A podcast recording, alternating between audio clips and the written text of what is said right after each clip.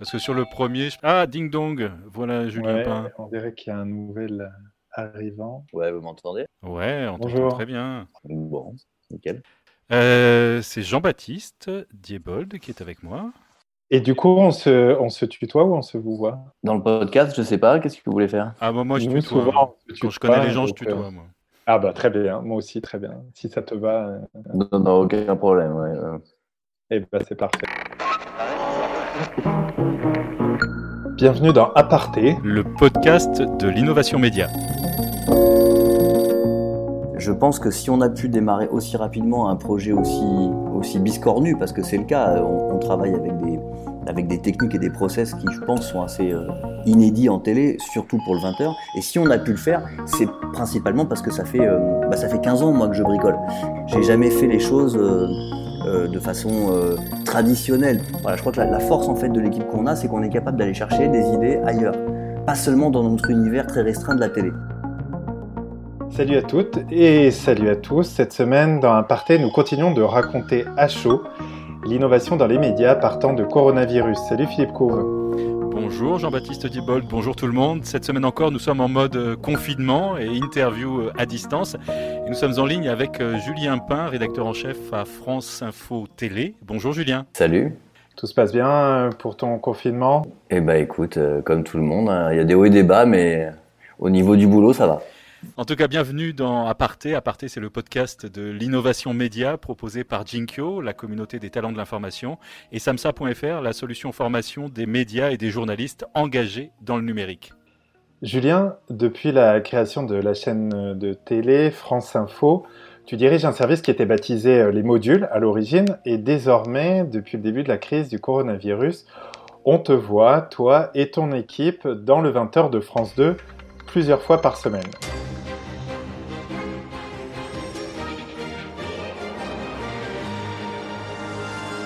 Bonsoir, bienvenue dans cette nouvelle édition spéciale du 20h consacrée à l'épidémie de coronavirus. J'ai fact-checké un message audio que vous avez peut-être reçu parce qu'il a été énormément diffusé sur WhatsApp.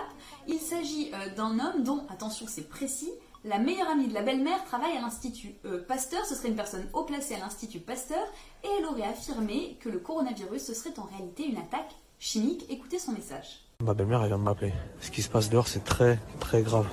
Ils en parlent pas à la télé pour pas foutre la panique. C'est très, très grave. Là, ce qu'on est en train de faire, c'est une attaque chimique. Une attaque chimique, c'est quoi? C'est ce qu'il y a dans l'air. Voilà, tu le prends dans la gueule et c'est mort. Ok? Ce truc-là, il vient de, de Chine. Contrairement à tout ce que tout le monde dit, euh, Zarma, euh, ça vient de la chauve-souris. Non, c'est pas vrai. C'est donc une nouveauté, Julien, l'apparition aux 20h de ce format. Alors, il me semble que justement, c'est un format qui s'appelle Vrai ou Fake et qui est donc dé- euh, destiné à débunker des infox, comme on dit. C'est bien ça? C'est ça. En fait, on a, on a déjà une émission sur France Info qui s'appelle Vrai ou Fake depuis, euh, depuis deux ans maintenant. Et donc là, avec le confinement, eh bien, euh, on a évolué et maintenant on est même aux 20h de France 2. Est-ce que tu peux nous raconter justement à quel moment euh, ça s'est décidé euh, de euh, vous faire passer euh, bah voilà, de France Info, des plateformes numériques, sur ce créneau en plus très institutionnel du 20h Alors, moi, je travaille à France Info, mais à France Info, depuis le début, moi, j'ai été embauché pour faire à la fois de la télé et du numérique. Donc, on, je présente et je, je fais la rédaction en chef de Vrai ou Fake, par exemple, qui est une émission télé. Mais les, les sujets qu'on fait pour Vrai ou Fake sont aussi déclinés sur les réseaux sociaux. Donc, euh, on les met en format carré, on les adapte, on les sous-titre, etc. Et ils sont mis aussi sur notre page Facebook France Info Vidéo, et puis maintenant sur notre compte Instagram. Donc moi, depuis le départ, euh, ben, Philippe me connaît depuis longtemps, j'ai- cette espèce de double casquette où je fais de la télé, mais je suis très très branché numérique. Et c'est pour ça que je travaille à, France Info depuis le départ. Après, effectivement, cette période, période de confinement, elle a fait un peu évoluer euh, le travail de notre équipe, puisqu'on a eu une demande du 20h de euh, participer au 20h, ce qui est très nouveau pour nous. Donc ça fait deux semaines qu'on s'y est mis. Et donc on fait effectivement pour le 20h euh, une déclinaison de nos sujets pour euh, cette grande messe du, du journalisme euh, le soir. Et voilà, c'est nouveau pour nous. Et, juste très concrètement, tu peux, tu peux nous raconter, ça s'est passé quoi pendant le week-end entre, euh, enfin, de, de préparation du confinement, c'est ça? Alors en fait, moi je, je dirige une équipe qui, fait, qui faisait déjà vrai ou fake, qui faisait déjà de, de la lutte contre les intox, mais qui faisait aussi plein d'autres choses. Euh, on faisait euh, beaucoup de reportages pour France Info, par exemple. On travaillait beaucoup avec de l'infographie. Et, et, on fait, voilà, on, anime toute une, on a, on a, plein de métiers, si vous voulez, à, France Info. Il se trouve que là, au moment du confinement, je me suis dit en quoi je peux être utile qu'est-ce que l'équipe peut faire le mieux et euh, sur laquelle elle peut être efficace le plus rapidement? Et moi, j'ai trouvé qu'il y avait un vrai développement des intox. Euh, au moment de ce début du confinement, on voyait bien qu'il y avait tout et n'importe quoi qui était raconté sur les réseaux sociaux. Et avec un vrai impact sanitaire en plus. Euh.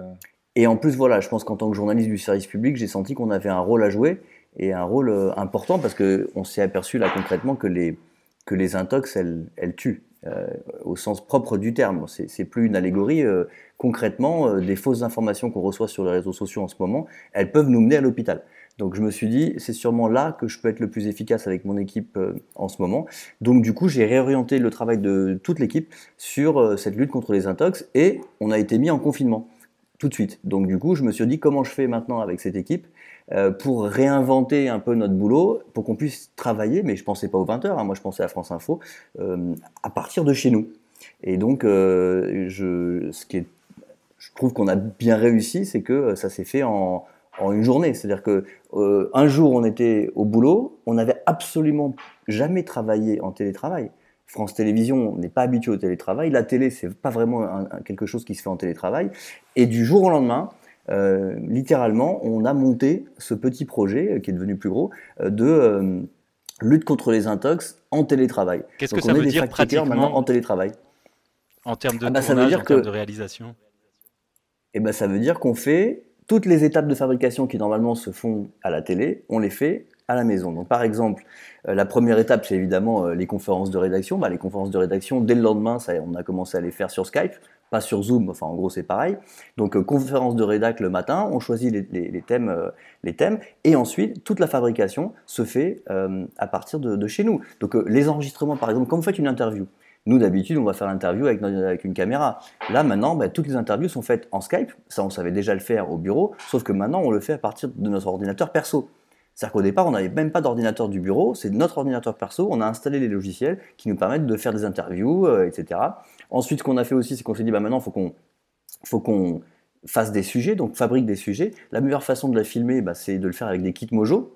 Ça, Philippe, je vais pas t'apprendre ce que c'est qu'un kit Mojo parce que tu donnes des formations là-dessus, mais euh, nous, du coup, on a, on a réutilisé. Ah, il faut dire pour les gens qui nous écoutent et qui connaissent pas forcément le, mot euh, Mojo, mais c'est le kit euh, pour filmer avec son smartphone qui comprend en général un micro additionnel pour avoir un bon son et éventuellement un pied pour mettre sa caméra de façon stable pour filmer, quoi. Voilà, en gros, c'est parce qu'à France Télé, on utilise des grosses caméras, des gros micros, on a des ingé-sons même qui en général sont avec moi sur, les tournages. Hein. On travaille jamais seul, on travaille en équipe.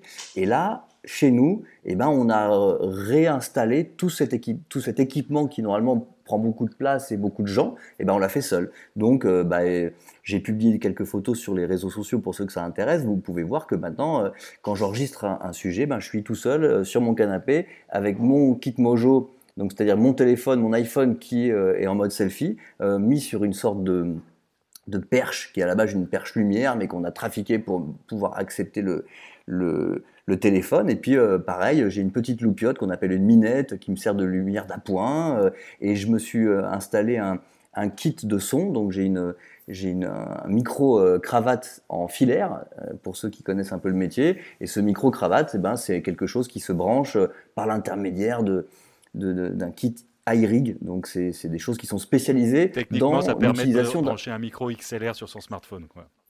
Voilà, donc en gros, l'idée c'est euh, le matériel que vous avez tous à la maison, bah, c'est le même que j'utilise quasiment moi pour tourner des sujets qui passent en ce moment aux 20h. Mais là, tout le, tout le, matériel que tu as utilisé, enfin que tu viens d'évoquer, est-ce que tu avais déjà tout ça chez toi ou est-ce qu'il a fallu quand même euh, faire un petit effort de logistique euh, pour toute l'équipe et pour équiper tout le monde? Alors la chance qu'on a, nous, finalement, c'est que ça fait des années que on travaille avec ce genre de matériel. C'est-à-dire que moi, je travaille souvent avec des caméras classiques, mais euh, il y a plein de moments où on avait déjà expérimenté euh, de travailler chacun avec des kits Mojo, notamment euh, dans les manifs, par exemple. Dans les manifs, nous, on trouve que c'est plus pratique de filmer avec des iPhones parce qu'on est plus discret, parce qu'on peut se faufiler, parce qu'on peut aller prendre des, qu'on appelle des sonores, mais, mais en, se rapprochant plus des gens et on intimide moins les gens qu'avec une grosse caméra. Donc nous, ça fait des années qu'on travaille avec ce type de, matériel. Et, finalement, ça a été une chance dans ce moment où il a fallu se redéployer, très rapidement, parce que non seulement, moi, mais toute l'équipe, bah, on était capable on avait tous les rudiments pour utiliser euh, ce kit téléphone, etc. Je pense que ça aurait pris beaucoup de temps pour une équipe classique de France Télé. Pour nous, c'était relativement naturel. Euh, et au départ, non, on a commencé uniquement avec notre matos à nous. C'est-à-dire que moi, je tourne avec mon téléphone à moi euh, et je, monte avec mon ordinateur à moi. Là, on est en train de se professionnaliser un petit peu, c'est-à-dire qu'on est, on est en train de récupérer du matos maison pour avoir des outils un peu plus performants euh, pour faire une meilleure image, pour monter de façon un peu plus pointue. Et en un mot, tu peux nous raconter justement c'est quoi ce, ce, petit cap que vous êtes en train de franchir pour faire la meilleure image possible à distance? Alors sur l'image, on ne peut pas changer grand-chose parce qu'on tourne déjà, euh, moi je tourne avec mon iPhone perso, euh, mais les autres tournent avec des iPhones du boulot, mais qui sont des iPhone 11. On ne peut pas faire beaucoup mieux en termes de qualité d'image avec un iPhone, on, sait bien. En revanche, effectivement, je suis allé chercher au boulot des, des micro-cravates parce que le son c'est très important et au départ on travaillait simplement avec l'iPhone et le son de l'iPhone. Alors ça va, on entend, mais je veux dire qu'on commence à passer aux 20 heures, on attend quand même une qualité technique un peu meilleure. Donc là, on s'est équipé avec, des, avec un micro qui nous permet même d'être assez loin de la caméra et même en, m'éloignant du smartphone, j'arrive quand même à avoir une qualité correcte.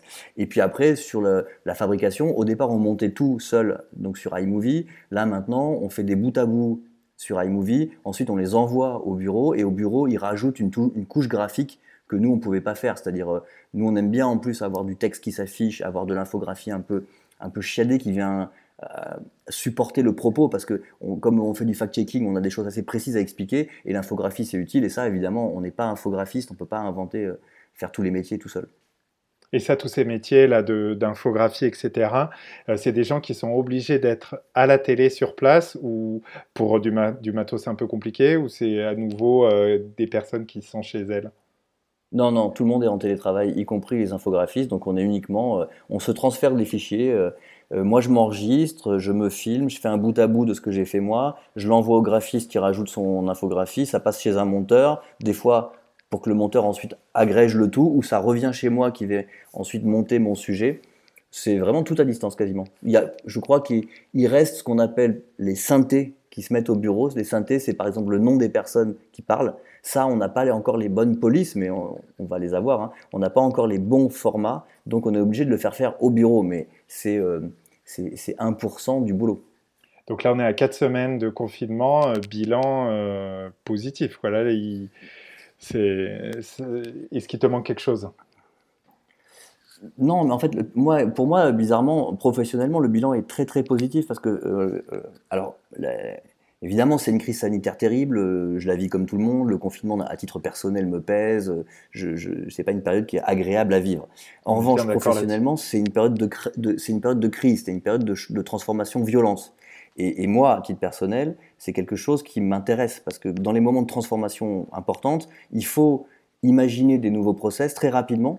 Il faut, il faut, il faut euh, changer son logiciel très rapidement. Moi, c'est quelque chose que j'ai toujours aimé. Donc, je pense que c'est une période qui, pour moi, je trouvais dynamique d'un point de vue euh, travail parce que j'ai pu faire évoluer très rapidement des process, sachant que France Télé, c'est une grosse maison qui évolue très lentement.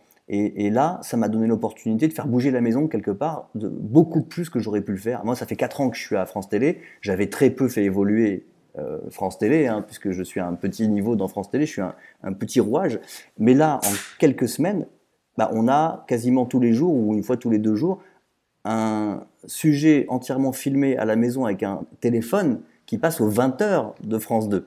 Donc la révolution, elle est énorme. Alors je ne suis pas idiot et j'imagine bien qu'à la fin du confinement, le, 20h avec cette machine beaucoup plus euh, sophistiquée euh, va se remettre en place et qu'on aura sûrement moins besoin d'équipe Mojo et, heureusement. Mais en même temps, je pense que ça laissera une trace. Je pense que ça laissera une trace qui va faire des petits et je pense qu'on est, on est sur une voie de d'innovation qui est intéressante du coup. Alors avant de se projeter vers, vers l'avenir, on va revenir euh, en arrière de, quelques années.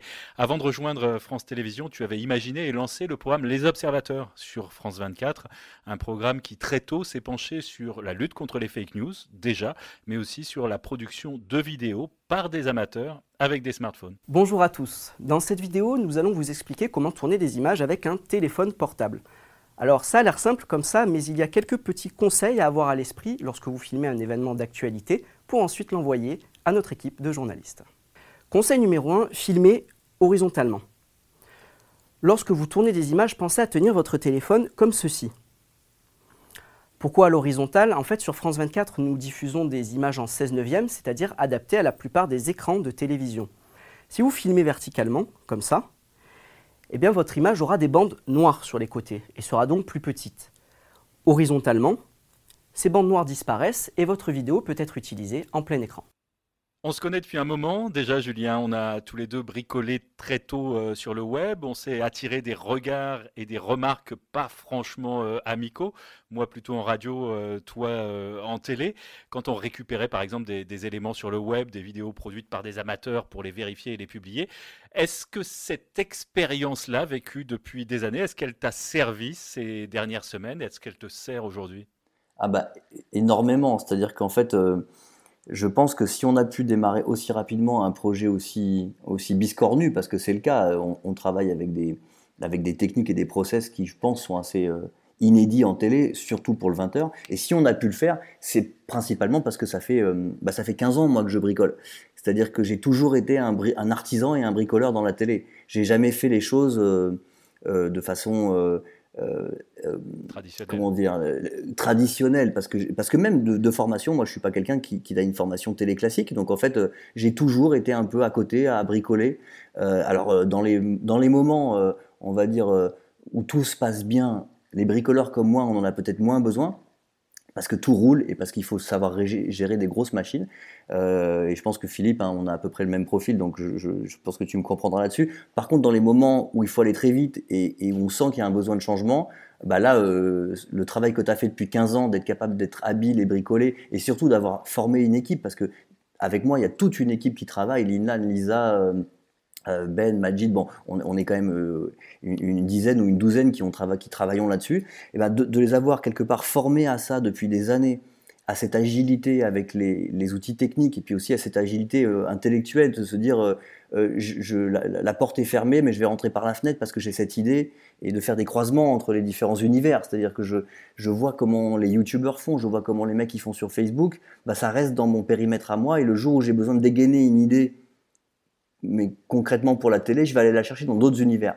Voilà, je crois que la, force en fait de l'équipe qu'on a, c'est qu'on est capable d'aller chercher des idées ailleurs, pas seulement dans notre univers très Tu peux nous donner un exemple là dans les sujets que vous avez fait? Ah bah, euh, C'est tout simple. Les, sujets que tu vois aux 20h, c'est des, c'est des face cam, donc des gens qui parlent face à la caméra et qui expliquent des choses en alternant très vite avec du in, donc de la vidéo qui vient rentrer, ensuite des infographies, euh, et c'est monté en ce qu'on appelle en jump cut, c'est-à-dire qu'on n'est pas, on cherche pas à faire du plan d'illustration qui vient cacher, etc. Ça, c'est c'est quelque chose qui est d'une c'est YouTube. L'inspiration à la base, c'est les youtubeurs qui ont apporté ça, euh, je pense, beaucoup mieux que la télé. La télé, on était à, la télé avait peur des faux raccords et tout ça, oui, oui. Des, exactement. Nous, on est, dans l'axe. Hmm cette, cette, façon de parler face à la caméra et de pas hésiter à, effectivement à couper très rapidement dans le truc et, et de pas chercher forcément euh, à, quand quelqu'un te parle pendant 2-3 minutes mais t'explique les choses clairement et avec une vraie euh, euh, c'est très rare en télé en fait. En télé, un sujet télé c'est toujours construit pareil. C'est des sonores, des images d'illustration, euh, puis euh, un, commentaire sur image de la personne, c'est toujours, ça fonctionne toujours pareil. Et là, de dire, ben non, euh, je vais vous mettre 2 minutes 30 de quelqu'un qui parle face à une caméra, avec de, l'illustration qui va apparaître à droite, à gauche, etc., et des sonores qui vont arriver au milieu, ça, c'est pas vraiment quelque chose qui se fait en télé. C'est quelque chose qui vient clairement des réseaux sociaux. Quelles sont les, compétences, si on devait essayer de les, de les identifier, de l'équipe dont tu nous, as parlé, qui se sont euh, révélés particulièrement euh, utiles et critiques dans, cette période de confinement? Je pense que déjà, c'est que des journalistes qui ont. Enfin, je suis le seul à pas avoir fait d'école de journalisme. Donc, c'est-à-dire que moi, euh, bizarrement, j'ai fait un. J'ai fait Sciences Po, j'ai fait un IEP, mais par contre, j'ai pas fait d'école de journalisme. Moi, je suis un pur bricoleur. Hein. tous les autres de l'équipe sont des journalistes qui ont une formation classique, ESJ, e école de journalisme, etc. Donc c'est tous. Je confirme, j'en ai vu passer quelques-uns quand je quand j'enseignais dans les écoles de journalisme. t'en as dû, t'as dû en former certains. Donc c'est tous des journalistes. Mais par contre, euh, la couche qu'ils ont acquis en plus en bossant, je pense aussi avec moi, c'est que ils ont tous développé. Euh, moi, je peux pas avoir quelqu'un dans l'équipe qui a une aversion pour la technique. C'est-à-dire quelqu'un qui me dit, euh, moi, je suis uniquement euh, rédacteur, donc le techos, c'est le mec à côté qui prend le son, le techos, c'est le mec qui filme, et moi, je ne touche qu'à l'éditorial parce que je suis un journaliste uniquement éditorial. Moi, il m'intéresse pas. Parce que je, je fais pas de, comment dire, on est, on peut être excellent dans l'éditorial et en même temps toucher un peu à tout, ça va pas te rendre moins bon d'être capable de servir d'un smartphone. Et puis c'est une erreur historique. les, journalistes, le métier de journaliste a toujours été lié avec la maîtrise de, de dispositifs techniques, quels qu'ils soient au fil de, des siècles, euh, pour, euh, pour arriver à diffuser son, son travail. Ouais, eh, mais je pense qu'on s'en était un peu éloigné.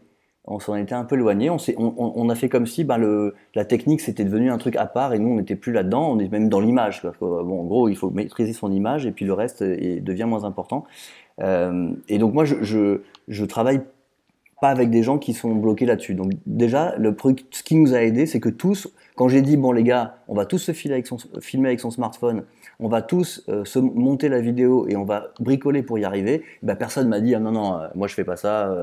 Et, et, Dieu sait qu'il y a plein d'endroits où on m'aurait fait cette réflexion en me disant moi je suis journaliste et je suis pas monteur et je suis pas cadreur et je suis pas et je suis pas je suis pas. Voilà, nous évidemment que on n'est pas aussi bon dans les aspects techniques, sur la prise de son, on n'est évidemment euh, pas au niveau d'un preneur de son. Dans euh, la, prise de vue, on est moins bon qu'un quelqu'un qui nous cadrerait vraiment bien. On n'a pas ces, on est, en monteur, on est, on est moins performant qu'un très bon monteur, évidemment.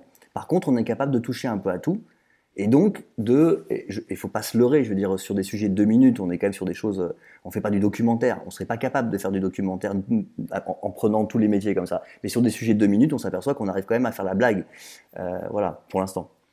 Et euh, le fait d'avoir aussi longtemps euh, travaillé avec des, des contributions euh, amateurs, est-ce que ça, c'est quelque chose aussi qui te, qui te sert aujourd'hui? Bah, le, fait de travailler avec des amateurs, ça m'a permis déjà de, me familiariser avec euh, cette image amateur. Euh, L'image amateur, c'est un, un matériau brut qui n'était pas tellement utilisé. Moi, je parle moi j'ai commencé il y, a, il y a 15 ans. Hein. Donc il y a 15 ans, c'était très peu utilisé. J'ai été un des premiers à utiliser ça, notamment avec Philippe, hein, parce que Philippe euh, était aussi dans ses, dans ses précurseurs à se dire tiens, il y a, du matériau intéressant, il faut s'en saisir. Et donc les choses que j'ai apprises grâce à ça, c'est déjà des trucs tout bêtes, c'est comment tu récupères une image sur internet, comment tu la mets sur un banc de montage, euh, des choses très techniques. Hein. Euh, voilà, on sait faire ça, ça, ça nous paraît c'est dans la gymnastique normale. Et puis après, comment tu la vérifies l'image? C'est-à-dire que j'ai commencé comme ça, moi, le fact-checking, c'est que j'avais des images, je voulais les passer à l'antenne, mais je pouvais pas les passer tant que je les avais pas vérifiées. Moi, j'ai attaqué le fact-checking d'un point de vue très pratique. C'était, il fallait que je, je fact-check, je vérifie pour pouvoir passer à l'antenne. Et donc, ben ça, effectivement, en ce moment où on est en confinement, et on voit passer toutes ces images qui circulent sur les réseaux sociaux, et eh ben moi c'est dans mon ADN de les prendre, de les récupérer, de me dire est-ce que qu'est-ce que je peux en faire, comment je les utilise, etc. Euh, donc oui, c'est vraiment la continuité du travail que j'ai fait avec les observateurs complètement. On va écouter un autre extrait sonore d'une innovation euh, de France Télévisions depuis le début du confinement. Alors, on aurait pu euh, euh raconter ou faire écouter un petit peu euh, la mutation de France 4 en chaîne d'éducation. Euh, pour les plus jeunes. Et on va écouter euh, une émission de sport à la maison baptisée hashtag Rester en forme.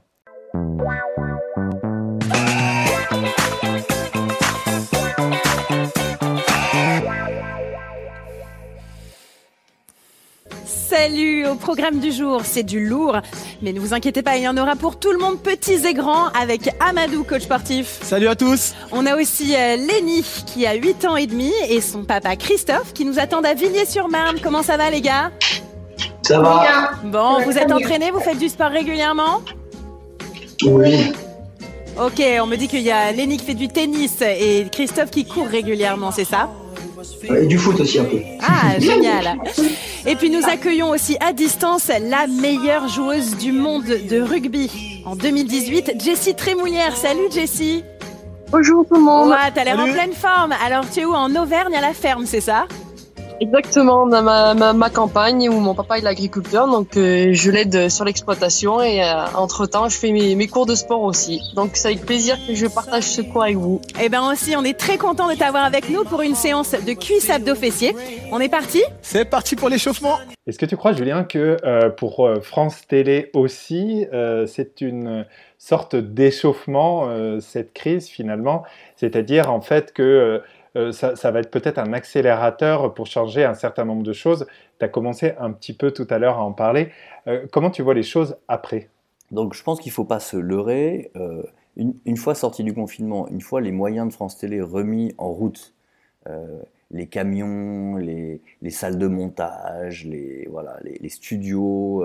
On a, on a la Rolls-Royce à ce niveau-là, mais tant mieux. On a, on a vraiment des équipements et, tous les process techniques qui sont très rodé, très bien fait, qui permettent d'avoir une qualité qui est la qualité du 20h et que, qui est quand même assez inégalée euh, en France.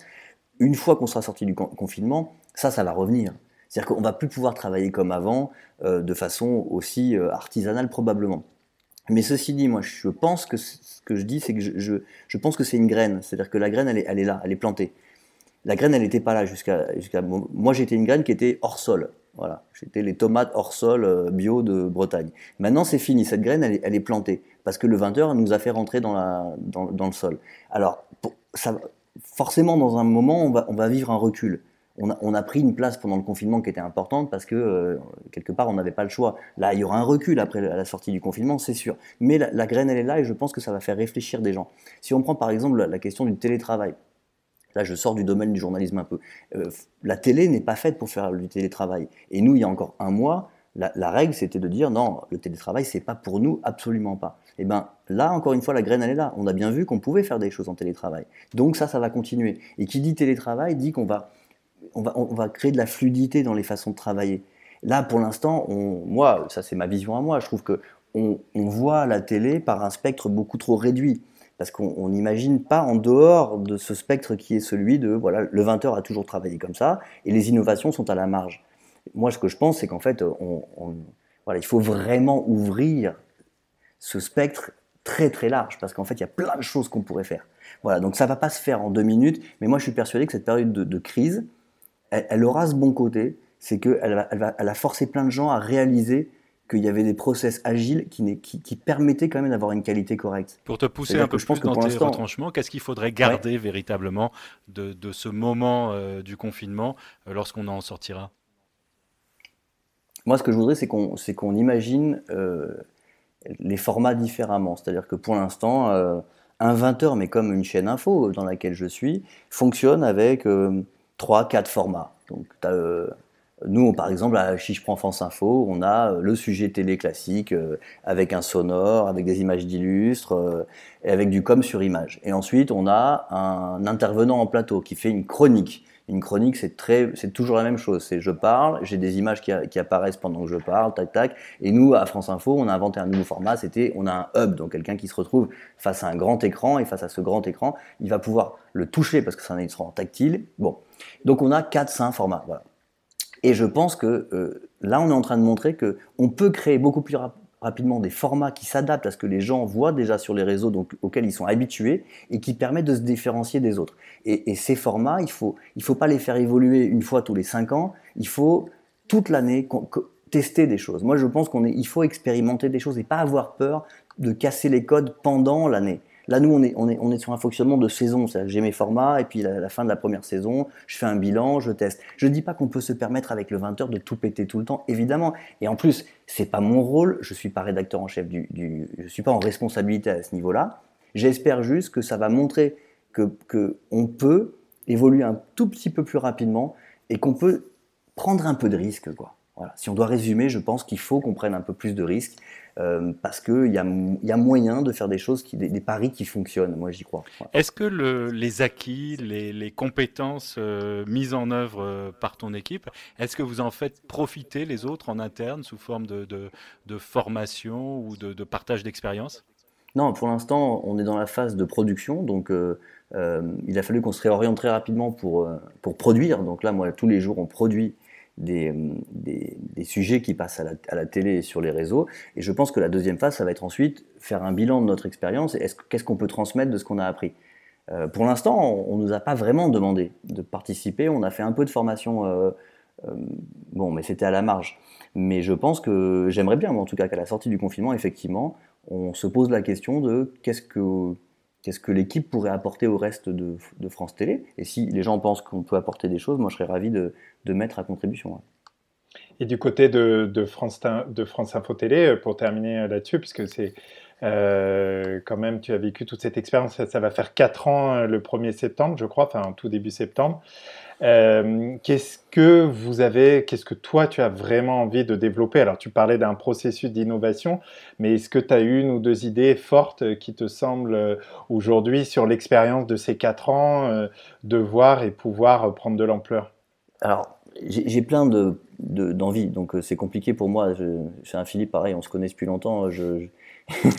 c'est compliqué pour moi de dire j'ai envie de faire ça et je veux faire que ça. Moi, je suis un touche à tout et j'ai envie de, je m'ennuie vite, donc euh, j'ai envie de faire plein de choses. Mais euh, clairement, ce qui m'excite le plus, euh, c'est à la fois, effectivement, je trouve génial d'avoir pu à la fois bricoler sur les réseaux et créer très rapidement des nouveaux formats sur les réseaux et de bosser par exemple on bosse avec le Slash je sais pas si vous connaissez Slash Slash c'est un programme très, très branché jeunesse et c'est pour c'est uniquement basé sur les réseaux sociaux. Et moi, ça, je trouve ça hyper intéressant parce que la, marge de créativité, elle est absolument énorme. Avec des moyens très limités, il faut le dire. Hein.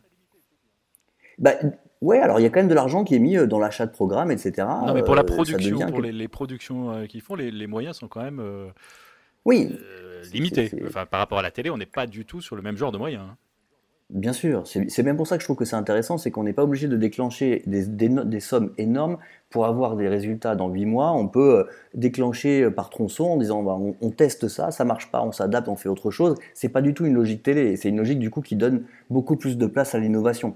Parce qu'on n'est pas sur des enjeux aussi importants que si tu te plantes sur une émission qui passe à 21h, alors là, c'est une catastrophe. Donc, tu peux pas non plus tout tenter. Euh, alors que dans, sur le numérique, tu peux tenter, te planter, reprendre euh, trois semaines après, faire un peu différent. Donc, moi, ça, ça m'excite beaucoup. Et dans le même style, euh, j'ai adoré, en ce moment, j'ai lancé des petits Facebook Live le soir, où en fait, je discute avec Switch, Switcher Go, ou, Switcher Studio, je Switcher Studio, ouais. ouais, ouais. Switcher Studio, qui est euh, très bien pour faire du, du, live en solo. Voilà, donc du coup, euh, le soir, euh, ça c'était avant le 20h. Je crois que Switcher Go, elle est plus téléchargeable maintenant. Je dis ça pour ceux qui nous écoutent s'ils la cherchent. Elle est plus disponible, je crois, sur le, sur le Apple Store. Ils ont remplacé par Switcher Studio uniquement. Switcher Go n'existe plus. C'est ça. C'est ça.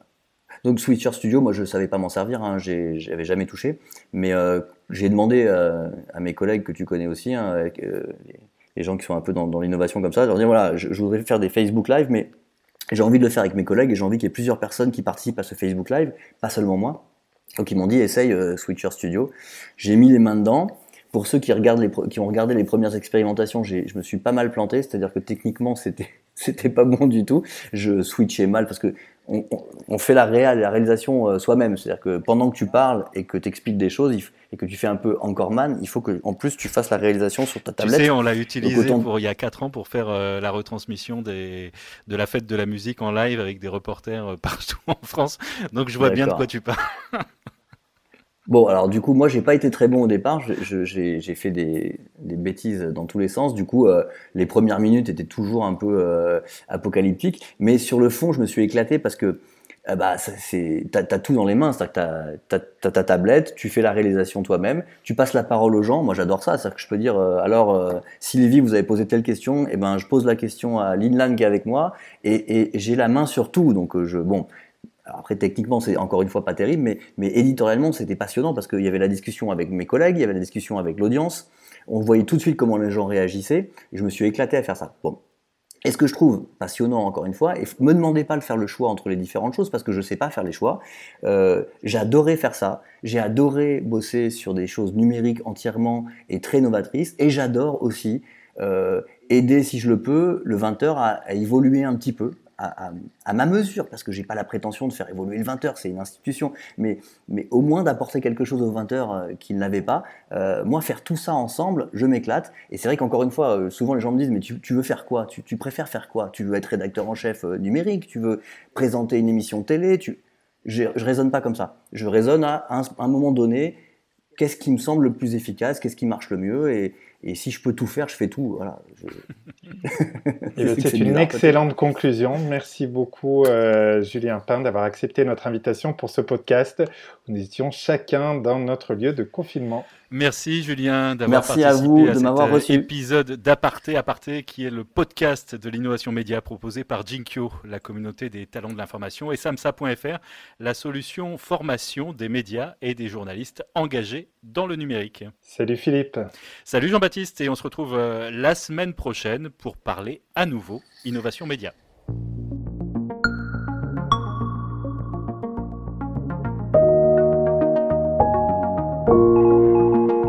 Vous venez d'écouter Aparté, le podcast de l'innovation éditoriale. Qui vous est proposé par Jinkyo, la communauté des talents de l'information. Et samsa.fr, la solution formation des médias et journalistes engagés dans le numérique. En partenariat avec Creatis, résidence et accélérateur d'innovation dédié à la culture et aux médias. Podcast créé par Élise Colette et Jean-Baptiste Diebold. À la technique, Raphaël Belon. Design graphique, Benjamin Leble. Communication, Laurie Lejeune. Générique et habillage sonore, Boris Leble.